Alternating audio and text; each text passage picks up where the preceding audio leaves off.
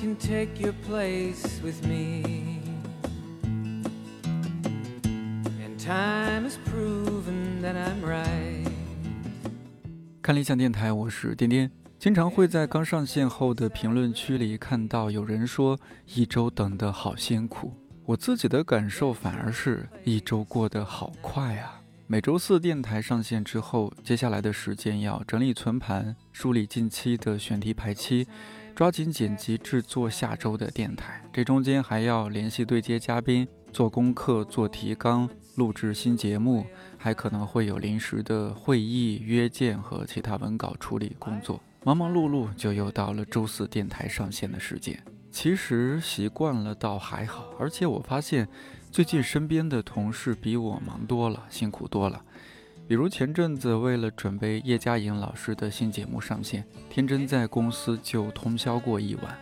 这周也常常是晚上十点之后才离开公司。视频部同事毕军作为制片人，最近都在外边和看理想主讲人小韩、象征拍我们和优酷合作的视频节目《新四季歌》。她老公桑老师也在外边忙，一岁多的儿子只能临时托付给家里人照顾。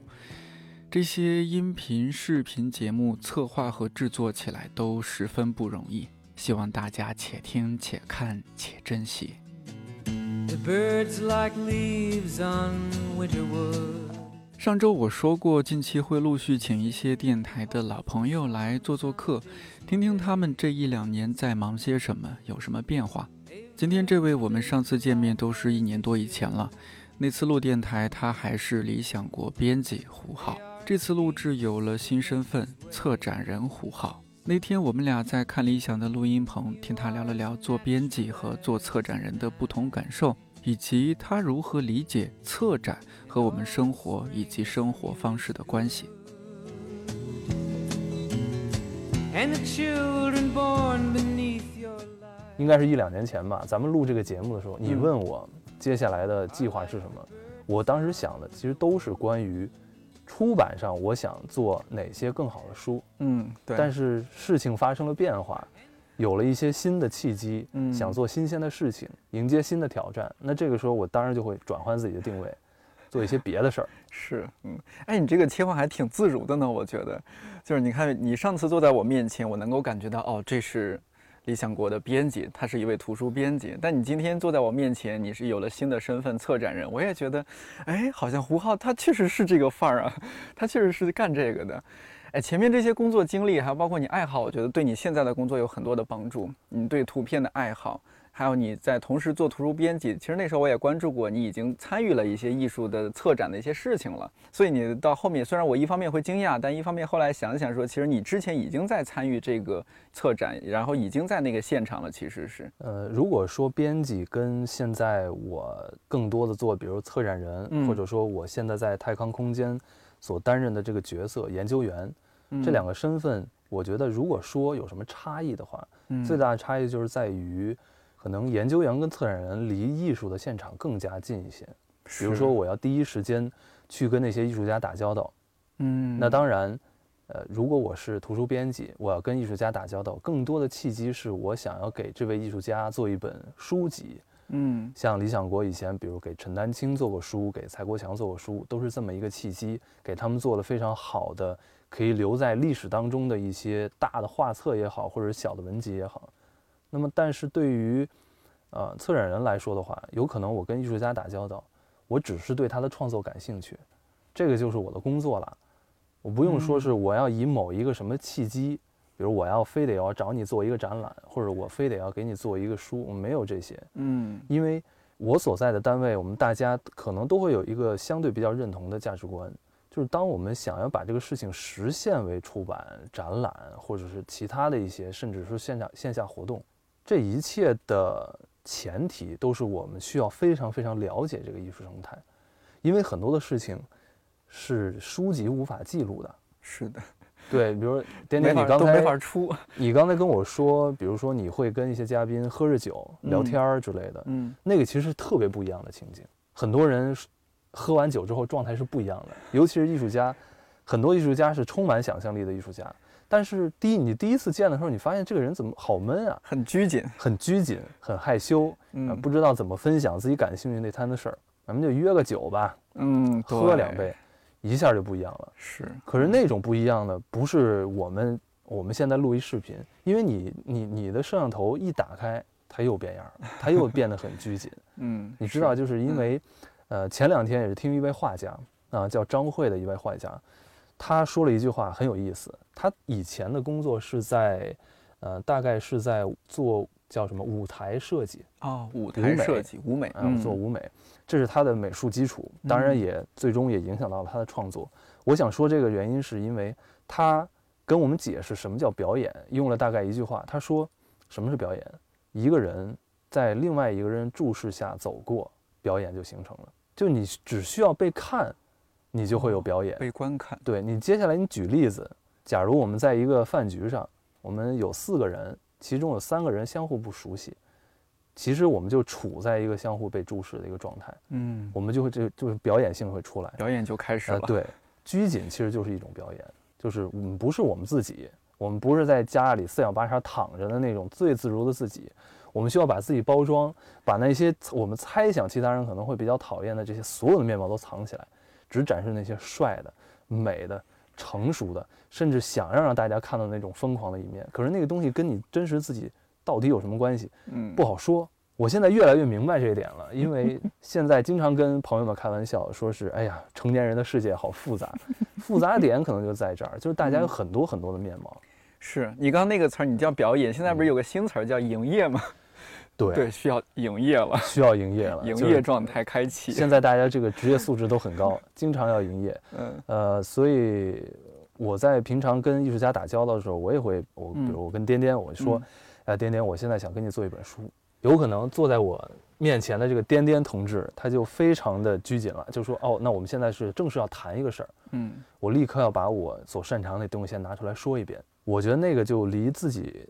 就我想知道的那个内心真实的一个想法离得很远了。嗯，因为其实有的时候，像很多的画家、摄影师、雕塑家，嗯他们在自己的那种创作状态的时候，由于他也不用太跟什么人交流，他们就在自己工作室当中，可能三天三夜一直在创作一个什么东西。嗯那个东西呢，没有语言的参与，就是没有我们所谓的文字语言的参与。画家觉得这事儿琢磨清楚了，他就开始画。有的人画很快，有的人画很慢。画完了之后，你问他，他说我画完了。你问他你满意吗？他说我满意。你为什么满意？他想了一下，有的人就会说，因为我觉得我满意。这是一个 啊逻辑上嗯完全没有问题，因为就是一个循环的论证。但是其实我们需要琢磨为什么他会觉得他满意了。啊我最近呢，走访了一位年轻的艺术家，八零后的画家。这个画家呃很有意思，他是一个非常注重绘画技术的画家。所以当我跟他面对面我去聊，我就特别好奇，我说你们画家坐一块儿都聊啥呀？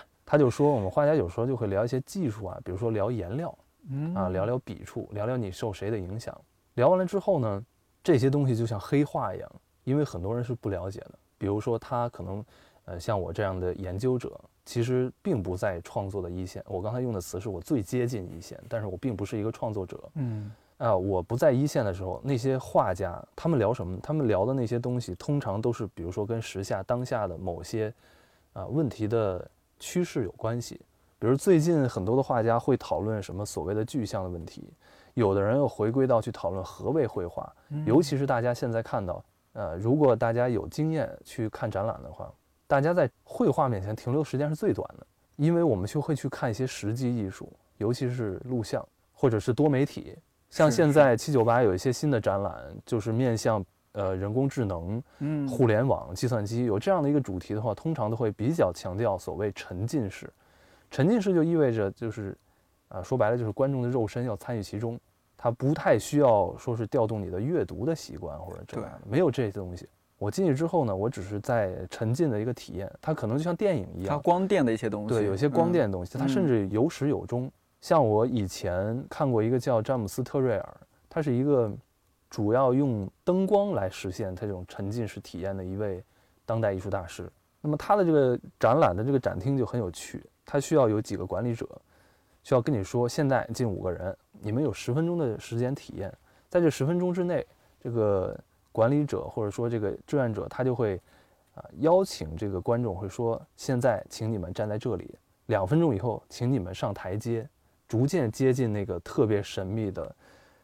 又是粉色又是黄色，你说不清楚是什么样，也看不清楚深度的这样的一个空间之内。嗯然后呢，在十分钟以后说，请大家离场，脱鞋，呃，穿上你自己的鞋离场，说明我们现在有的展览它是有始有终的，就是我们有一个明确的开始，有一个明确的结束，嗯大家可以在这里面知道啊，我现在有十分钟的时间体验，我应该做什么。但是画儿按理来说给了大家最大的自由，因为你只需要看就行。可是很遗憾，正是由于这个原因，大家很多的时候选择不看，尤其是在面临一些画的内容不是特别的具体的时候，像现在有一些艺术家感兴趣的是抽象创作，画了很多的笔触，你也说不上来里面有什么形象，也不知道他画的啥。嗯所以我们经常在展厅当中看到很多的观众就沟通，哎，这这画了啥？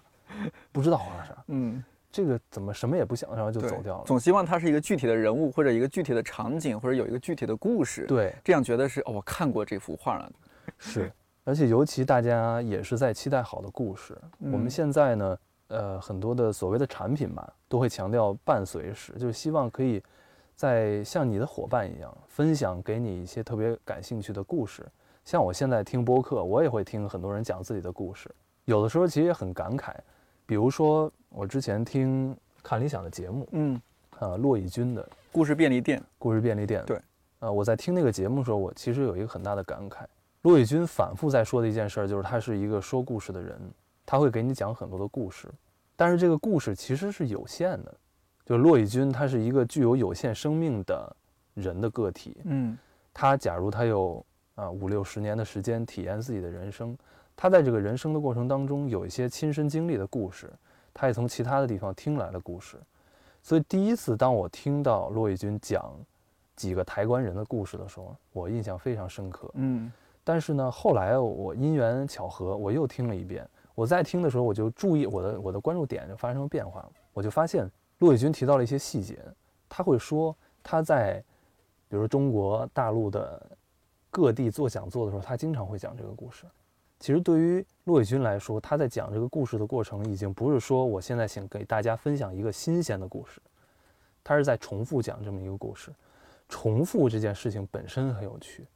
重复并不意味着就是无聊的，因为嗯重复啊，就像卡尔维诺所谓的重读一样，就是你在这个重复的过程当中，肯定还会有新的细节出来。嗯但是同样的，我也非常感慨，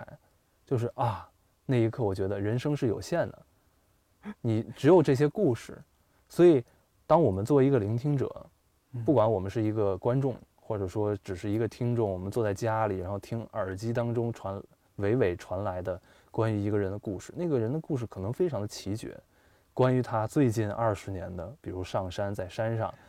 跟一些这个道士打交道的经历，可是那个就是他的故事了。所以我就觉得，那可能对于展览来说的话，也会面临这样的一个问题，就是很多的艺术家的作品不是一次性的，就是我们的这个作品出来之后，它还是可以不断的展示。你怎么着能让它持续的具有吸引力？仅仅是因为今天我在北京做一个展览，明天我把这个展览挪到南京去吗？假如我在北京要做一个展览，我又做了一个展览，都是发生在北京，我要用同样同样一个艺术家的作品，我应该怎么去把中间的这样的一种关系做一种转化呢？其实这个哦是我们刚才已经说了很远了，但是我们觉得可以稍微的往回找一点，就是关于这个编辑跟策展人这两个职业之间的一种相似性。我觉得刚才我说到了一种差异，就是所谓的离艺术现场的这种远近的差异。嗯还有一个非常非常重要的相似性，就是编辑和策展人其实更多的时候所面对的都是其他人的所创作的作品，不管是文字的也好，或者是视觉的绘画、录像也好。那么编辑和策展人都需要做一件事情，就是如何用最为克制且经济的方式，把这个其他人的故事讲述出来，而且还要始终考察自己，这故事是不是因为你自己的这样的一种啊、布置，使得这个故事没有特别好的讲出来。嗯我现在被我现在单位的同事说有很大的编辑强迫症，为什么这么说呢？嗯呃，比如说呃，我最近看过啊、呃两本书，是孙戈老师的书，其中有一本书叫《文学的位置》，另外一本书叫《从那霸到上海》，一本旧书，一本新书。那当然，我也理解，就是我们的这个所谓图书装帧这件事情也是在进步的。嗯但是我个人觉得呢，像《文学的位置》这本书，就其实给我想要阅读孙戈我所谓的广义上的故事带来了很大的障碍，因为这本书首先用了一个透明度很强的纸，它前后那个字儿都是能印出来的。印出来。嗯另外一个就是它太密了，我觉得作为一个编辑，当然我们所谓的责任编辑更多是负责内容，但是我觉得所谓的内容也应该包括一项，就是如何让这些内容更加友好的使得我们这样的读者接受。嗯我相信买文学的位置这样的一种所谓的理论或者研究书籍的读者已经非常少了。当我们拿到这本书的时候，还要接受这样的折磨，那我不觉得在嗯这个方面，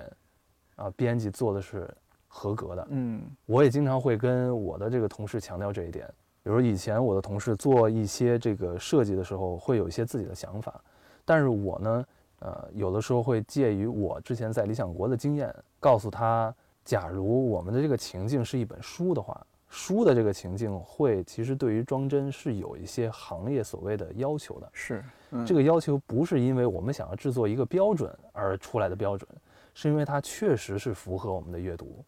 这个就要提到之前我在理想国接触的一些前辈级的编辑老师，他们以前在跟我说，在选字体的时候，很多的事情是特别重要的，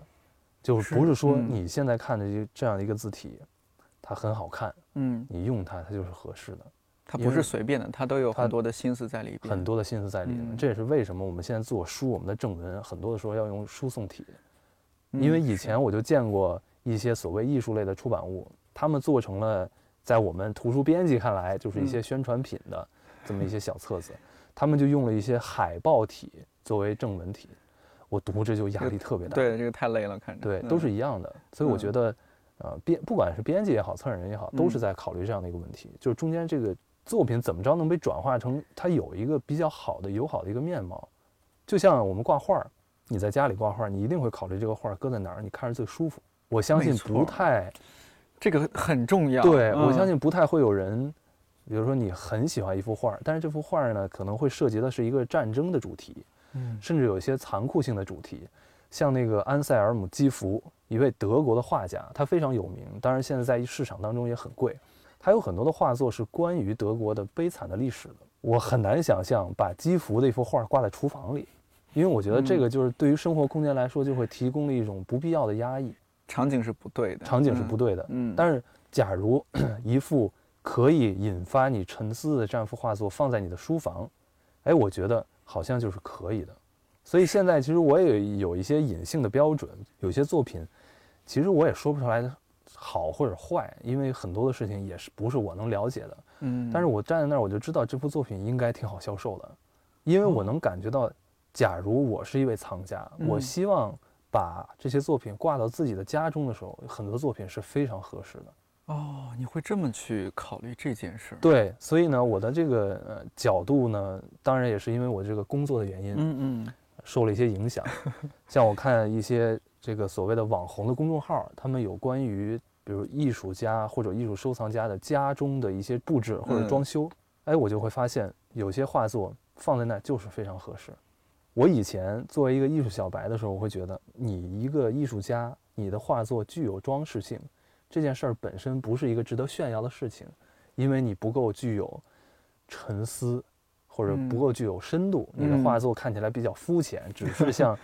一个啊装饰一个装饰物一样。嗯但是我现在发现，首先对于家庭空间的每一个墙面，我都把这个墙面上的挂的东西理解成装饰，是我本人太肤浅了。因为家庭，尤其是今今年疫情，今年疫情是一个特别特殊的历史时刻，实际是给我对我的工作造成了很大的影响。比如说，大家没法出门了，嗯没没法去看展览了没法去嗯看展览。嗯，像我这样的艺术迷，当然会在家里 看一看线上展览，对云看展 啊，达芬奇今年那些对对对。线上的，用嗯这样的一种方式来去接近艺术。嗯。但是同时，我想对于大部分人来说的话，也是多了一个情景，就是在自己家好好待着，去关注这个你家中的每一个角落。细节。我现在住的那个，个房子不能算太大，当然也是因为各方面的考虑，我把它做成了一个就是宜家那种白色风格的，比如说啊书柜啊、嗯书桌呀，包括电视柜啊，都是那种浅色系。嗯有一天我就坐在沙发上，因为我那个沙发正对的地方没有电视，我坐在沙发正对的就是书柜。哦，我坐在那地方，我就想，为什么我的家看起来这么冷清？那是你你刚才说的那个位置是客厅还是你自己的书房？客厅厅。对，我的客厅就是书架。在这样的一个空间当中，我就会想，为什么这个缺缺少一些热烈的东西？嗯，因为我发现，就是大家以前经常能出门的时候，你的眼睛经常会受到一些刺激，比如说我在商场当中看到大红色、大黄色，红白相加对的那种红白 sale。各种各样的这种呃给你视觉冲击力的这样的一些嗯元素，你不嗯会觉得这是个事儿。但是呢，像我自己在家待着，我就发现，哎，好像缺点什么东西可以引嗯发我的心对情、开始琢磨了。嗯啊。对，我觉得什么东西能放在那儿，我还专门去请教了一位特别懂这个的一位从事摄影的朋友，因为他以前去过很多的比较注重生活品质的名人的家里，嗯然后呢，家里会有很多的这种角落是非常具有私人性跟个人性格在里面的。嗯我就问他，我就把照片发给他，我说：“你看我家缺点什么呀？”他就给我想，他说：“呃，首先颜色上比较单一，因为主要就是白色、灰色系嘛，可以需要一个比较鲜亮的一个红色，把整个这个空间提一下。但是这个鲜亮的红色是什么？他给我的建议是，你可以去考虑，比如说去淘一个北欧的，或者是德国的，就是所谓的老牌的设计国度的，这些来自这些国度的一些老的台灯。嗯把我那个特别破的那个，呃，九十块钱买那台灯换掉，这样的话，就整个这个嗯书桌除了我黑色的打印机、黑色的显示器、白色的书桌 和黑色的这个键盘以外，它给我增加一些颜色。但是我思来想去，觉得这个方案，呃，有一定的可取性，我还挺想买这么一个台灯的。嗯但是我始终觉得好像买台灯这件事情不是最好的选择。我想来想去，觉得哦，可能是在我这个电脑显示器的正上方缺一个以红色为主题的一幅作品。嗯，就是你电脑显示器是靠墙的是吗？。对，靠墙的，它的上面是那个白墙嘛。哦，什么都没有。嗯我一想，哎，是不是我朋友之间会有一些这种可能会比较画那种呃相对比较热烈的小油画？我觉得那个可能是合适的。我立刻就把这个方案跟我那朋友说了。朋友说，他说当然了，就如果有艺术品，嗯，有画作那是最好的。嗯我当时就很开心。其实整个这个过程都是在一个疫情期间发生的一个小小的插曲，但是这个也是使我反思吧。就像颠颠你给我发我们想聊什么，发了一个简单的提纲，里面就会提到，这策展这件事儿好像离这个生活特别的远，但是我们可能得换一个角度先想这个事儿。策展很多的时候所面临的对象并不是一个展厅，嗯我更愿意把它描述成它就是一个空间，嗯我们现在做的录音棚是一个空间，我们在家中所面临的也是一个空间。没错。空间跟空间之间性质不一样，但是呢，我们在这个空间当中，我们希望这个空间具有怎样的性质？策展人他那个英文不是 curator，他那个原文是来自 cure 治愈，好像说这个策展人他的最早的这个意义就是说照顾人们心灵的人。我就忽然 想到，你做编辑和做策展人之后，你你觉得，因为你那个做编辑，你可能是面对着作者，面对着读者；你做策展人，面对的是艺术家，这边面对的是可能是观看者。你你觉得你的这种做的事情本质上的变化会大吗？变化其实不是特别大，是吧？因为嗯，呃，我觉得大家呃每个人可能对于自己职业选择有不同的想法，嗯有的人可能会觉得是，举个例子，比如我是学哲学的，嗯，我的很多同学是继续深造，现在陆续也有毕业的了。毕业之后呢，作为一个哲学的研究者，嗯工作在学院之中，成为大学的老师，嗯这是一种方式。当然，更多应用性的学科，像是呃，比如工商管理，很多人就会去找一个跟工商管理有关的这么一个职业。但是呢，我个人的职业选择的一个标所谓的标准吧，嗯是说，首先要看你想做什么，做什么事儿，再看哪个职业可以跟你做的这个事情可以相贴近，啊，不用把它反过来，因为有的人，比如我想成为作家，我要看作家应该怎么做，但是有的人，你像真正我们去看那个巴黎评论里面的关于作作家的访谈，很多人其实他说的，他不是说他想成为作家，他只是有一种想要用文字分享自己内心所想所感的一种冲动。是创作冲动，这种嗯创作冲动导致他选择了作家，而作家是他理解当中他最舒服可以达成他这样的一个目的的这么一个职业，哦，明白。啊所以画家和音乐人其实一样，一个道理。是这样的。嗯所以才会出现一种情况，就是当我们去问一个摄影师、问一个画家，去问你的这个画作、你的这个照片是什么意义的时候，好多人没法回答。没法回答一个原因，我觉得有的人是因为他确实没怎么想过，这我们必须得承认。嗯但是有的人是因为人家的表达方式，既然已经选择了绘画，你为什么还要用让他用文字再说一遍呢？有一次我印象当中有一个画家就跟我说，我之所以要画画，就是因为我的表达可以用画画的方式转化出来。我觉得这句话已经很好的回答了为什么他要选择成为画家。嗯说回到刚才你说的那个治愈这个事儿，这个事情呢，在我们这个呃所谓的行业之中是非常流行的一个说法，就是关于它的词根啊，这个嗯。curator 这个词，嗯。它的这个词根，呃是关于治愈这件事嗯。情。其实也可以给给我们带来很多的想象，因为所谓的治，我更我更愿意把它理解成，比如说照顾，嗯。照顾的意思就是说，你需要做很多的磨合性的工作，需要连通一些事情，你需要把一些事情凑在一起，让它们发生，就像一个化学家一样。就是我们现在做的事情，不是把一个杯子和一个茶壶放在这儿。放在这儿而嗯已。我们是希望它可以像是两个元素或者两个化学物质一样，它们会发生某种反应。有的人做展览，你看到他的这个茶壶跟杯子还是茶壶跟杯子；有的人看的人你就觉得哦，这个好像是策展人想要借艺术家或者是策展人跟艺术家共同想要去诉说某一个生活的侧面。你搁在这儿的一个桌子，它可能都是桌子，它是不一样的，它就变成了一嗯个啊，它表达的一个渠道。像我策展人，我觉得策展人跟编辑都有一样的特征。说回到了我们最初的一个主题，嗯我相信，虽然现在很多的，比如我所敬佩的我的理想国很多的前同事、编辑，嗯他们都会反复强调，就是编辑是一个在幕后工作的人，嗯，服务于才华的人。服务于才华的人。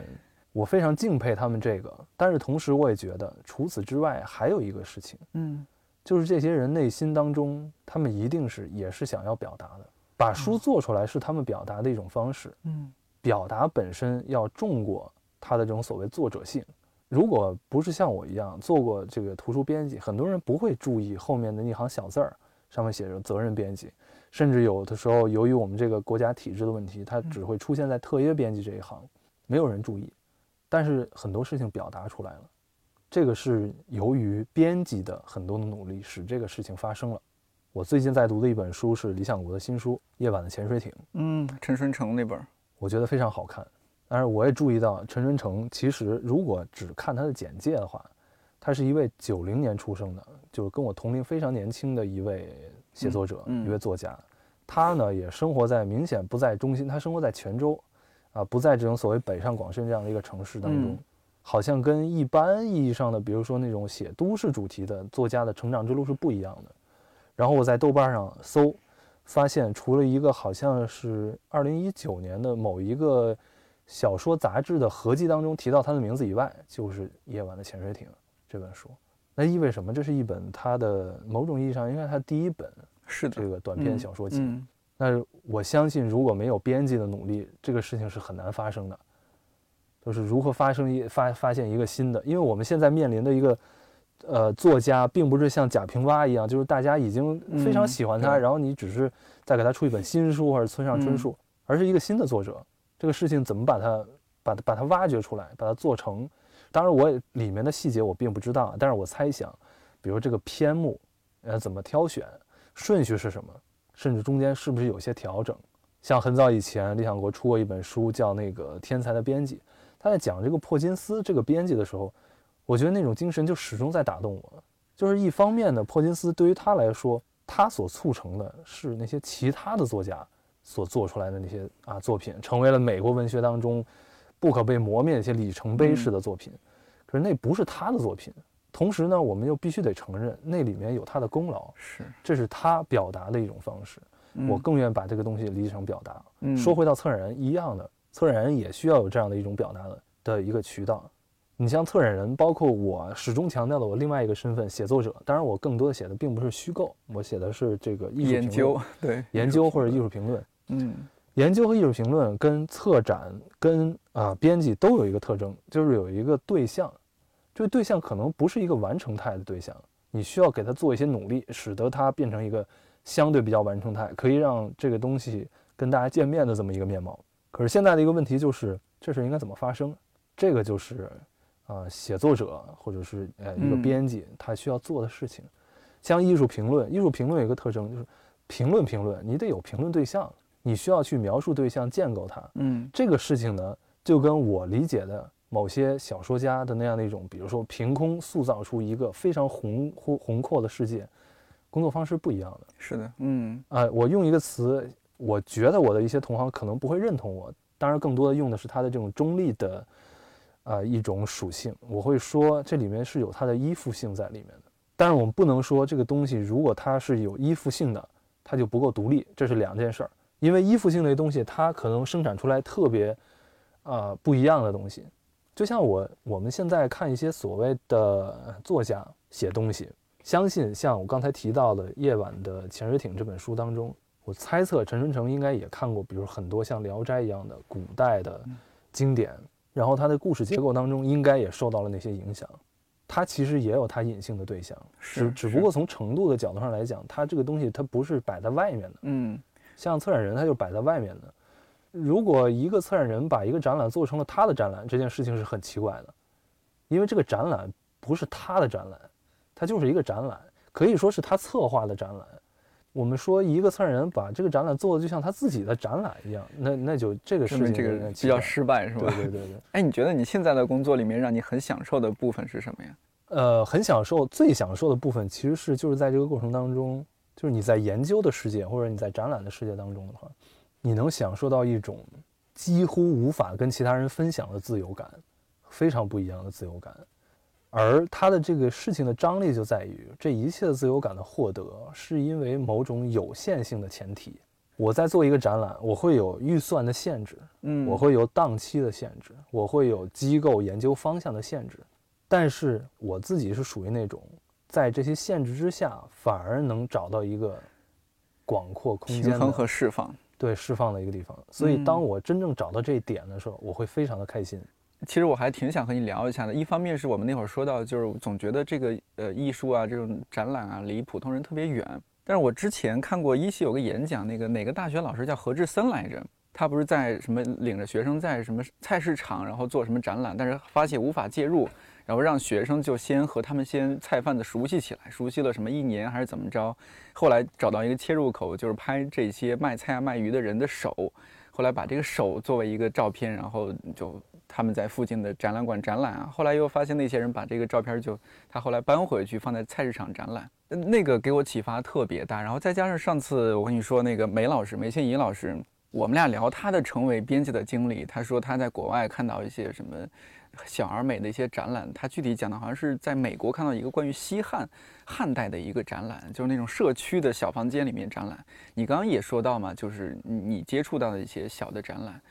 我我就特特别想了解一下，就是就这种小而美的展览，或者说你现在你的策展和我们的生活怎么样可以更接近一些？那会儿你你讲到说你自己的例子嘛，家里面放买个台灯啊，或者怎么样。你聊这一些，包括咱俩前期沟通，给我也有一些启发。我有时候想，我自己的办公桌，我办公桌上，我觉得，哎，这儿应该放一个怎么样收纳的，然后这边应该放一个什么杯子，然后怎么样让我能够最快速的取到书啊什么的。策展和生活能不能够更更直接的能够融合在一起？我个人有一嗯个、有一个基本的结论吧，嗯我觉得其实策展就是从生活当中来的。嗯这句话呢说出来好像没有什么营养，但是其实你刚才分享的那个例子，我觉得特别好，嗯因为呃，对于策展人来说的话，他一定，我说的这个策展人不是指的这个所谓的职业上的这种工作意义上的一个策展人，只是说策展或者展览的一个策划人，他是一个个泛的概念吧泛是一个泛的嗯概念。嗯比如在菜市场做一个展览，那它显然跟在美术馆做的一个展览是不一样的。你在桌面上，你在家里做的一个展览，嗯跟你在单位做的一个展览，肯定也不一样。嗯这中间出现一个问题，就是它你的定位是什么？你希望这些展览是给谁看到的？为什么你在菜市场做一个展览，刚开始的那些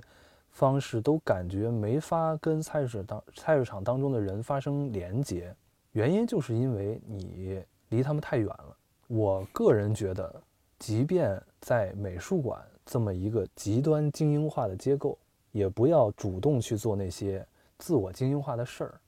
所谓的自我精英化，就是主动的提高门槛儿，让大家感觉到没法进入。嗯我觉得多数情况下，这不是一个特别有效的方式。最近深受启发的其实是向彪老师他的一些访谈和他最近那本《把自己作为方法》那本书。哎呀，这本书在我们节目里面啊这个频率出现太频繁了，那说明确实是很好。确实。好。嗯他给我一个最大的一个启发，就是刚才虽然我反复在说，嗯策展人至少一个艺术策展人，他离艺术现场更近。嗯，但是对于生活这么一个对象，我不能说一个艺术策展人离生活这个对象有多近，这要看这个策展人的选择。嗯就像艺术家一样嗯。但是当某一天艺术策展人想做一个展览，是要具有这样的公共性的。假如要做一个在社区内发生的一个展览，他有可能还是带着一些目前来看非常有名的艺术家的作品，但是他做的一个方式要跟这个社区本身发生连接。你刚才举了一个嗯最小的一个例子，虽然我觉得不完全是一回事儿，但是的确嗯有极强的参考性。就是说，我们对于自己桌面的一个布置，为什么有的时候我们布置完桌面自己觉得很舒适，不仅仅是因为它符合了所谓的设计规律，第一点肯定是因为它符合你对于这个桌面的预期。嗯你知道，在这个桌面，你这样你所有东西取着最方便，那是一个特别直接的一个功能。那么对于一个展览来说的话，可能也会有这样的，比如说，我记得前一阵我看了一个展览，是呃英国的一个美术馆，然后他在他把那个展品放在深圳的设计互联那个展馆上，然后呢，他会给你展示很多我们现在习以为常的工业设计品，它的这个发展的历史。比如说有非常著名的这个曲木椅，这个瑞瑞典设计，他会告诉你这个、这个弯曲的这个木头是怎么着让它弯曲的。嗯然后包括最近的，比如我们 iPhone 这样的工业设计品，当然还包括以前的。我觉得在那个展览当中，首先我并不是一个设计迷，我对于这些东西呢，不能说我多么了解，但是我在这个展厅当中，我就深切地感受到一种这个展览的设计以及这个展品的这个展出本身选择的这些种类，它是跟这些我们这个处在城市当中的这些市民有很非常强烈的关系的。是，比如说它发生在深圳，深圳是当然是国内现代化程度最高的城市之一。这些市民进去之后，他们看见其实都是我们身边的一些物件，比如汽车，比如说耳机。但是这里面的一些东西是怎么着它变成这样的，以及它为什么要设计成那样？包括以前我们会觉得一个存储设备它应该是什么样，但是其实二三十年的时间，它发生了很多的变化。是是，像那个我看一些呃两个搞笑视频，一个视频就是一个小孩儿在那儿玩玩具呢，他妈妈就去问他，他说：“那个儿子，电话你做一个电话的手势。啊，我知道知道你要说什么了。我们都我们现在这些老人儿摆的都是那个，就两个手，这个小拇指和大拇指摆摆出来做一个这种以前的那种嗯实体电话。我是年轻人，人年轻人就直接就是一个 一个就是手掌手手掌伸出来，这是对手掌贴着耳朵呃和嘴这儿。对嗯，还有一个例子也也非常经典，就嗯说我们现在比如说用那个微软的 Office 软件，嗯那个存储键，是，那个存储键是一个三点五英寸的软盘，嗯这个东西现在很多年轻人没见过，所以有一嗯个日本的网友就在 Twitter 上问，说这什么意思？就是为什么这存储这个标志是一个一个方框里一个有个点儿，这什么意思？嗯不理解。嗯，这个就意味着这已经变成了一个历史的产物。是可是这样的一个历史是怎么着推演的？那我觉得对于一个展览来说的话，这这件事情特别重要，哦就是挺有意义你的你你怎么着能把这个事儿能说明白哎呦，这挺好，这挺好啊？嗯这个是当然，我还是站在一个就是所谓的美术馆那个角度上来、嗯来说的。嗯，但是说回到我们的生活，包括刚才我提到这个项标的例子，因嗯为、呃，项标给我的一个感受，比如他在上这个十三幺这个节目，在温州溜达的时候，你会发现他眼睛是很活的，是他眼睛是老瞅这儿瞅那儿，瞅这儿瞅那儿，然后他看到一个东西，因为他现在已经不在国内主要生活了，在英国，所以他会看，他说，哎，这个这是一个婚介所吗？还是这个东西是在国内还多吗？他会问这个许知远，两个人嗯一起溜达，这说明他还是有一个想要获得这个一手经验的这么一个一个嗯眼睛。我觉得这嗯个事情特别重要。那么具体到我们想要做一个所谓的展，我觉得都可以不叫展览，就是一个小的布置。哎，对对你，你嗯举个例子，你像那个大家啊，平常如果买房子，甚至于租房子，都会下载一个 A P P 好好住。啊，是。好好住当中有很多的这个网红博主，你们去看他那个网红博主的很多的家庭的空间布置的非常好，甚至有的人都会产生一种就很向往，也想有拥有这么一个空间。可是。这些东西不是。随随便便就能达成的。就像我有一个朋友，他家就布置的非常好，我去过他们家很多次，我发现他们家一直在变，嗯，这种变化还挺大的。就比如说他会调整他自己的沙发呀、地毯呀，包括一些茶几的位置。然后我就很好奇，因为我就希望我家里这个相对比较稳定，就布置上不要有太多的变化。嗯但是在这样的一个情况之下，我发现哦，原来还有另外一种生活方式，他们希望自己的家中的各种各样的东西，他们的这个组合的方式发生变化，甚至于他们有可能把一些其中的一些家具收到仓库里，嗯，然后展示出另外的一些家具，然后这个空间就会给他们带来不同的感受。我觉嗯。得策展一个有趣的地方就是在于它跟很多的其他的贴近于我们生活的嗯。所谓的学科或者领域有关系，比如说生活设计，比如说建筑啊嗯，各个方面的。是。因为我们现在我刚才举的例子，在好好住，你看到那些博主的那样的，好好住包括，真的，包括我们看到一些所谓呃有些这个特别小的某些这个小物件的收藏家，比如说有收藏硬币的、嗯收藏模型的、收藏玩具的，他们会有一个很大的空间来展示它。但是你看的，首先你会觉得，哎，这东西只是啊，比如说按照年份摆一摆，其实不是的，这个肯定他们中间还有一些别的东西，嗯使得它的这种展示有它自己的逻辑在里面，并不是像一个所谓的一个单纯的这种产品展示一样，它需要有有这种层次感，这是我们刚才一直在说的。另外一个就是我觉得啊，我们做什么展览最重要的一点就是你得感兴趣。你比如说，现在很多人喜欢布置自己桌面，那是因为他对于布置桌面这件事感兴趣。嗯兴趣是一切的出发点。嗯我们现在很多人为什么就总是在一个一个特别纠结的地方？就是一方面就觉得要要做这个事儿，另外一方面了总是觉得好像找不到一个热情。刚才我们讨论的，包括其实乌红在跟道长的分享当中，道长就问他啊，为什么乌红老师你这么大岁数了，这嗯个年富这个精力还这么旺盛？嗯啊，吴红的回答我觉得其实特别具有参考性。他说，其实我也没法跟你说我的这个经历为什么这么旺盛，我只能跟你说我是随着自己的兴趣而来的，我对这个事儿感兴趣。嗯那可能因为这个对于这个感兴趣，你就会出现一种，比如说你会更加专注，你会有一些迫切感，你会想想一些别的，就是特别针对这件事情本身的事儿。你可能首先想的并不是它怎么传播，你并不是想它怎么赚钱，你想到的是你怎么着把这个感兴趣的东西展示出来，就想把它做好。就想把它做好。嗯，你到了展示这一步，我觉得首先也是给首先给你自己看，对对你不能说是你做一个你自己都不喜欢的展览。对，可能有人能实现，就是我自个儿不喜欢，大家喜欢。但是我觉得最好还是最理想的，还应该是就是我们做一个就是我们自己觉得好看的展览，还比较满意，比较满意。哎接下来再说，比如说像那个呃梅心怡老师他分享的嗯这种小而美的展览，那还有一个第二个就是，在达成了你个人的兴趣之后，你需要严肃的考虑这种兴趣的可分享性。就是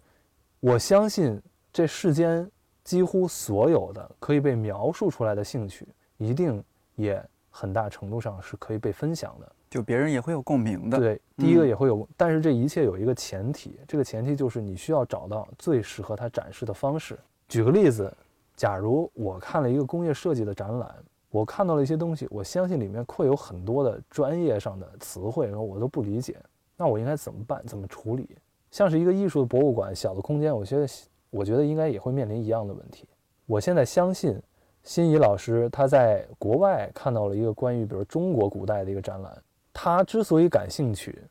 肯定不仅仅是因为它是一个中国主题，对，肯定嗯。还关于一个事情，就是他真正能感觉到这个主题之下的某些趣味性，而这种趣味性在很大程度上，在一个现代国家应该是可以被分享的。就是我，是你是一个美国人，我是一个英国人，或者说我是一个中国人，我们还是有一些共同性的东西可以去分享出来，我们可以找到它的趣味点。这也是为什么我在读一些学者的书的时候，有的学者的书我就能进入。你像我看高居翰，虽然我以前我也不懂什么那个范宽，不懂这个董其昌，为什么我能看过他看进去他的书，是因为他作为一个海外的嗯这个中国艺术史的研究者，他使用的某些方式，实际上是更加适合于这些像我们这样、像咱们这样接受过这个所谓现代教育的中国人的这样的一种思考方式。假如你现在直接给大家展示这个画论，嗯，哎，中国古代画论，那那是有一些距离的，包袱太大了，对，嗯包袱太大，我们需要把它转化出来。嗯，所以呢，我觉得这个也其实也是编辑一样的要面临的问题。是是还拿这个夜晚的潜水艇这本书举例子，它可能还是一本好书，但是它有不同的做法，它有可能就是这个这个书做的这个门槛很高，或者他把它推到一些就是一些很专业的这个渠道当中，使得我们这个像我们这样的大众没法接触，那我觉得不是一个特别好的方式。你得领大家进门，说白了，是即便是一个小展览，也得领大家进门。没错儿，梅老师说他那个展览，当然一方面是是觉得说，在美国一个小地方的一个小社区里边出现一个中国汉代的展览，这是第一个给他让他勾起他兴趣去看的一个点。再一个是什么？是其实是你前面说到的，就他这个小而美的展览，他破除到掉了很多这种先入为主的东西，比如说他说砖，他得先解释什么是砖，砖字汉字怎么写，英文怎么翻译。就是他都是抽丝剥茧，他从最前面的东西开始给你讲。就他预设的这些看展览的人，他可能就是一个没有什么文化的人，甚至是美国街头一个流浪汉，他就走进来了，他看一看，他看了也能够看懂，他是没有门槛的，这让我挺感动的。然后其实我看的展览特别少，但是我至今为止我看过的最让我印象深刻、相对最让我感动的展览是多抓鱼。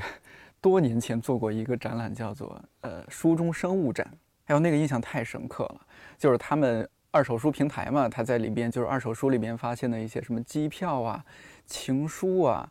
中学生传的纸条啊、结婚证书啊或者结婚照啊，然后他展览出来。但是也是你前面说过，就是它不只是说陈列在这儿，它上面是有这个这本书，然后书里是什么东西，他会给这个展品做一个潜台词，就是他歪歪一下，备注一下，哎，但是很多都是调侃，做做的很好玩。因为它和生活特别近，谁还不会在书里加点东西吧？是吧？是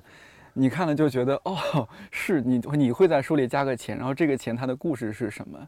太有趣了。那个其实那段时间我特别丧，但是因为这个展览，我突然这种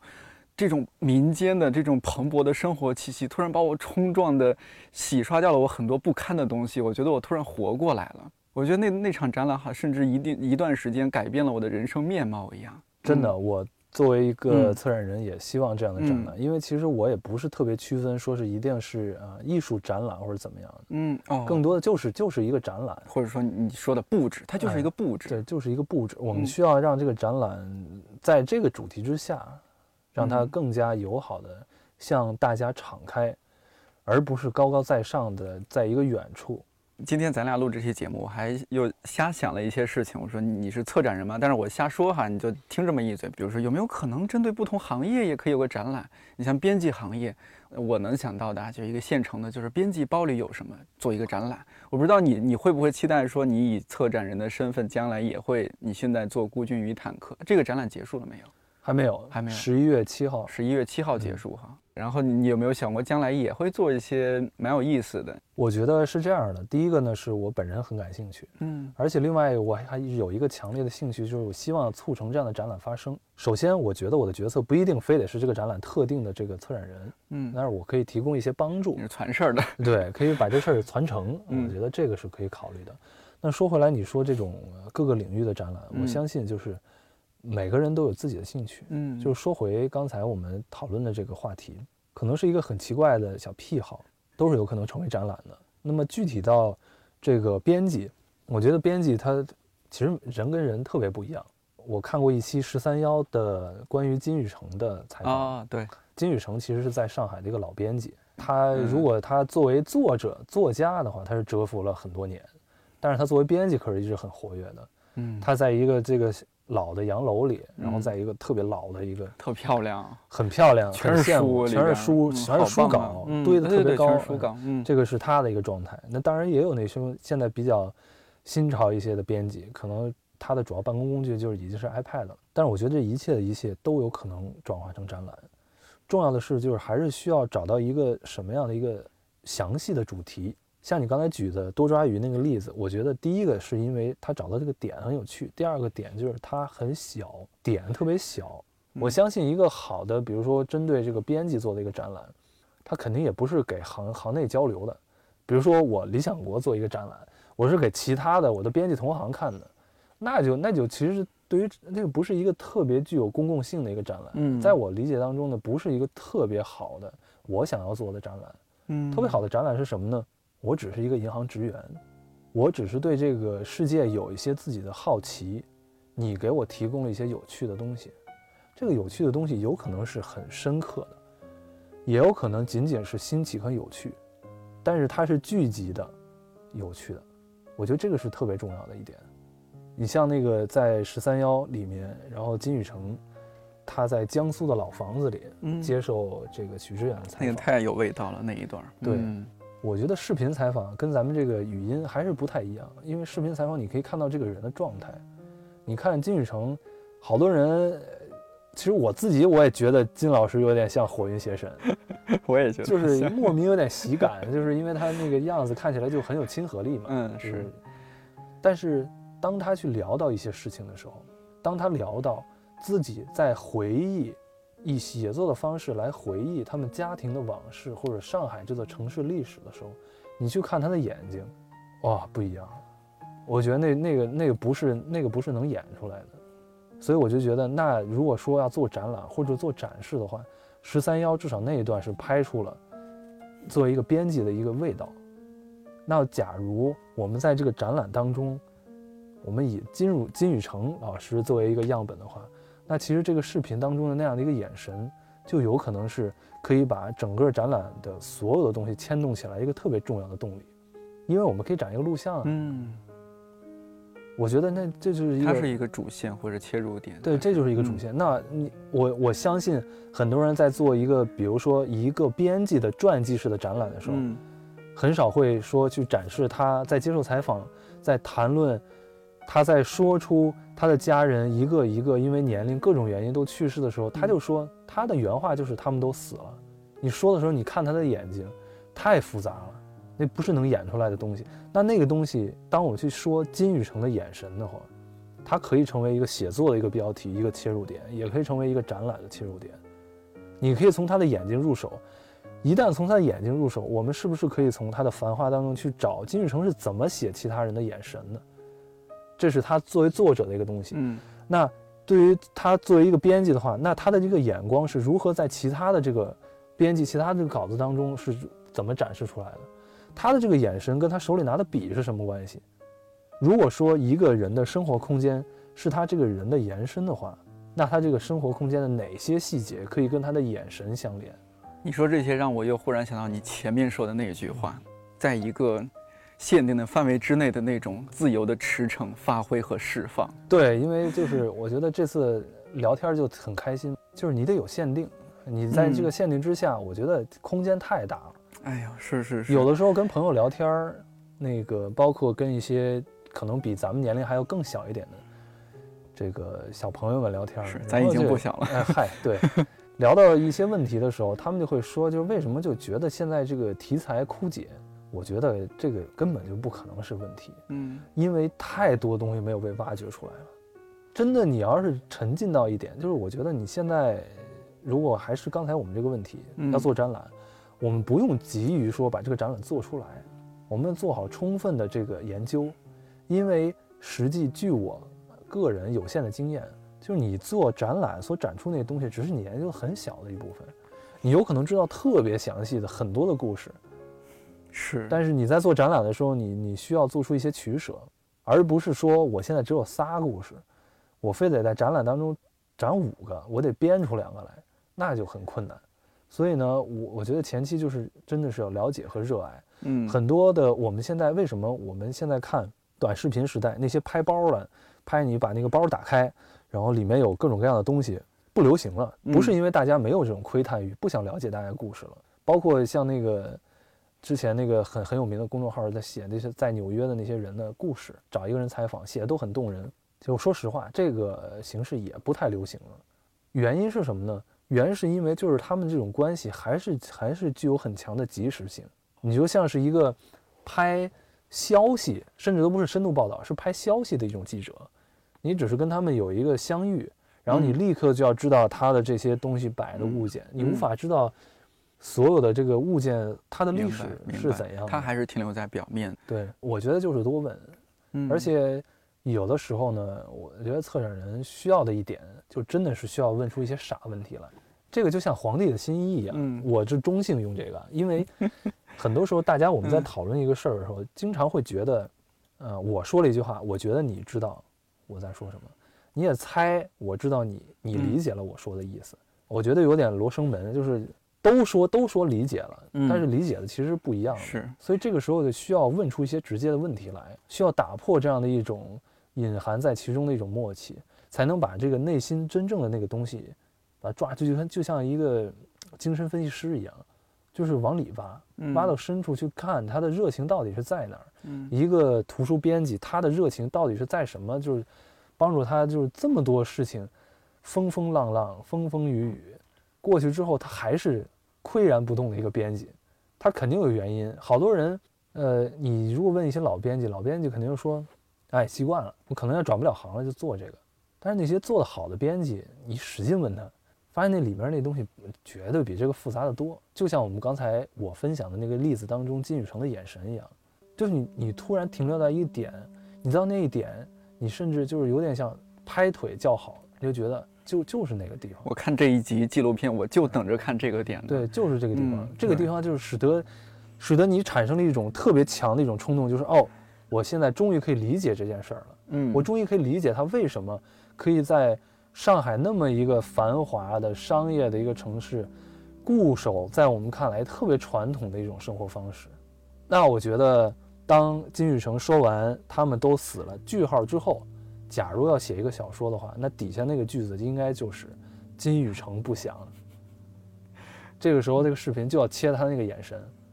我觉得这个这个就太妙了。我觉得，呃，生活当中是有大量的这样的细节的，有很多的故事。